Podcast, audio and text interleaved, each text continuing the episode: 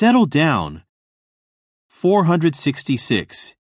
He went to the top of the hill and settled down in the grass.